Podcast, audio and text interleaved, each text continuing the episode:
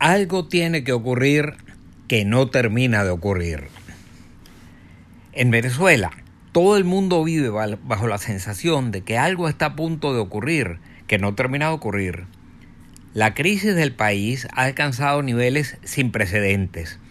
La hiperinflación campea por sus fueros, la contracción de la economía alcanza niveles sin precedentes, ya que en apenas seis años el PIB ha caído en una cifra cercana al 70% y se espera que en el año en curso pueda caer entre un 10 y un 15% adicional.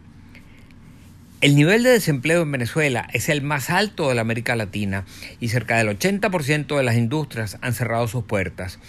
Durante mucho tiempo se emitieron cantidades exorbitantes de dinero sin respaldo para financiar el déficit fiscal, en abierta violación al artículo 320 de la Constitución, que expresamente señala, abro comillas, en el ejercicio de sus funciones, el Banco Central de Venezuela no estará subordinado a directivas del Poder Ejecutivo y no podrá convalidar o financiar políticas fiscales deficitarias. Cierro comillas. El sector financiero está asfixiado.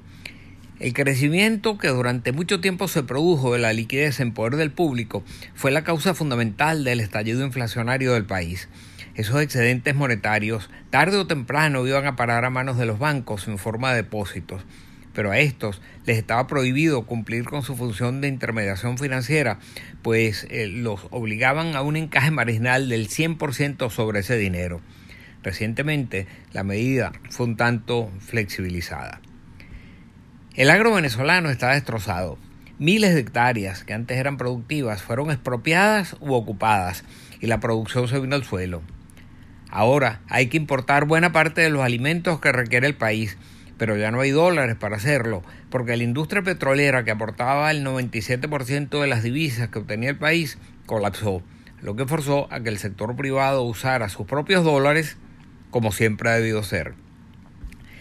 En 1998, Venezuela producía casi 3,5 millones de barriles diarios y no haberse frustrado la, de no haberse frustrado la apertura petrolera eh, que estaba en marcha, hoy deberíamos estar produciendo más de 5 millones de barriles por día. Pero según Argos Media, una de las principales fuentes mundiales en materia de información energética y petrolera, la producción del país apenas alcanza al medio millón de barriles diarios. En medio de la debacle petrolera, el aliado más importante del régimen, Rosneft, se retira de Venezuela. Su posición era vital, no solo porque su participación en, eh, por su participación distintas, en distintas empresas mixtas y proyectos gasíferos, sino porque compraba casi el 60% del petróleo que exportaba Venezuela, que ahora se ha transformado para ellos en un socio problemático. La escasez de gasolina ha alcanzado niveles alarmantes. Eso ya había ocurrido en el interior del país, pero a Caracas, principal centro político, la cuidaban con esmero. Pero ya no. La capital también se quedó eh, sin gasolina. En buena parte porque Rosneft, que coordinaba eh, una parte importante de esas importaciones de gasolina, se fue en momentos en que todas nuestras refinerías están paradas.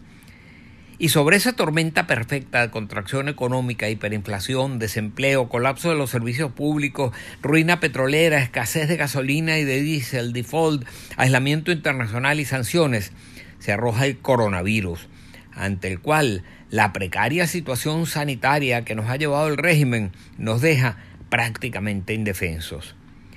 Y como si todo lo anterior fuera poco, surgen ahora las acusaciones que vienen desde el norte son circunstancias que no ocurrían en Latinoamérica desde quizás desde finales de la década de los 80. La rueda de la historia está girando. Algo tiene que ocurrir, que todo el mundo sabe que va a ocurrir, pero que no termina de ocurrir. Así es como ocurren las cosas. José Toro editor adjunto de Analítica.